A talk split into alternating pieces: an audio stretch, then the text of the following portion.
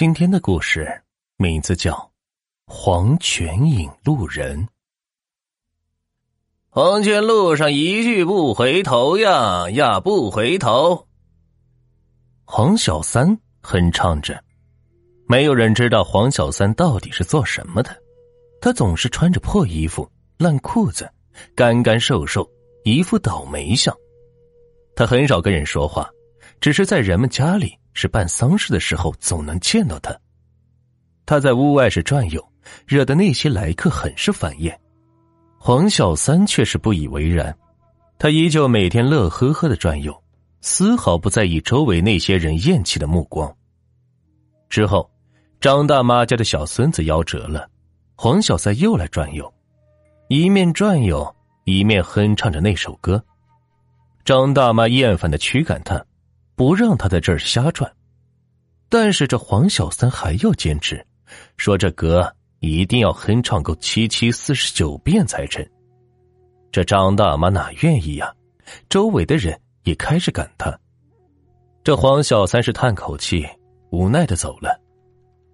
没过几天，张大妈就感觉到家里是有些不对劲，这夭折的孙子夭夭好像是回来了。这夭夭平日里是爱蹲在院子里玩泥巴，今天张大妈回家的时候，发现院子里有些刚被挖起的湿泥，她心底一紧。虽说自己是想念孙子，但毕竟是阴阳相隔，这也怪瘆得慌。他跟子女商议了一番，子女也觉得最近家里是有些不对劲，得找个人来看看。但现在这些走街的江湖术士，十个有九个人都是骗，这能找谁呢？正当张大妈一筹莫展时，黄小三出现了。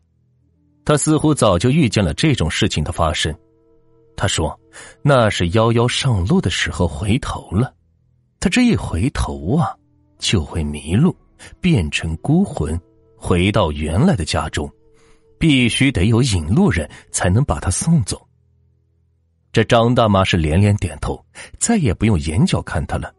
这又是备茶，又是端水果的。这黄小三倒也是不客气，吃完一抹嘴，便开始交代晚上的事宜。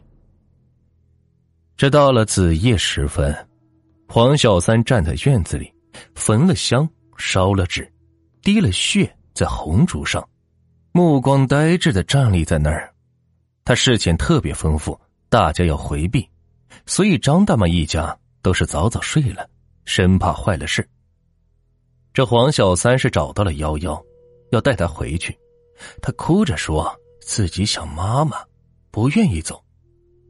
这黄小三是劝了半天都不管用，眼瞅着这红烛是一点一点的燃着，他也是着急了。一把拽住幺幺就走，这条路他很熟悉，以前送过无数的人，走过无数遍。他其实是一个送葬人，只不过前年为自己老爹送葬的时候是出了些岔子，现在与送葬人似乎也是有些不同。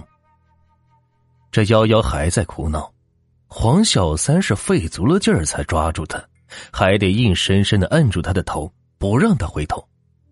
这一路上把黄小三是给累坏了，但也算是安然的送到。这正当他往回走的时候，一种不好的预感出现了。